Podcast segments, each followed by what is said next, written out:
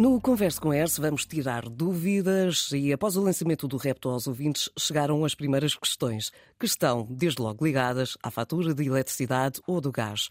Pessoas que gostavam de reclamar, mas não sabem como fazê-lo. Connosco temos a Helena Almeida, da ERSE, da entidade reguladora dos serviços energéticos, que nos vai ajudar com esta questão. Afinal, Helena, como podemos reclamar e a quem podemos reclamar?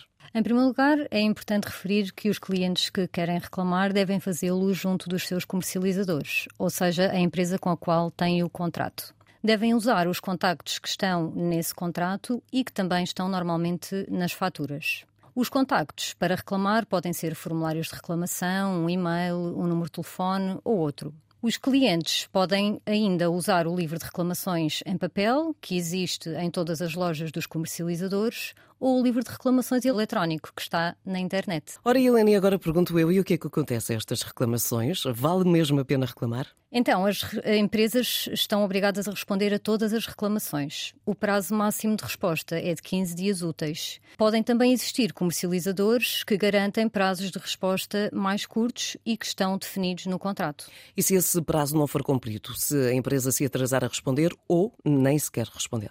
No caso da eletricidade e do gás natural, os clientes devem receber uma compensação que está prevista no contrato e tem o valor mínimo de 5 euros. Essa compensação é paga automaticamente através da fatura, o que significa que o cliente deve receber esse valor sem ter de o pedir. Muito obrigada, Helena. Lembramos que se tiver dúvidas sobre este tema ou sobre outros assuntos relacionados com a eletricidade, o gás ou a mobilidade elétrica, converse com a ERSE, enviando um e-mail para converseanteno1.ert.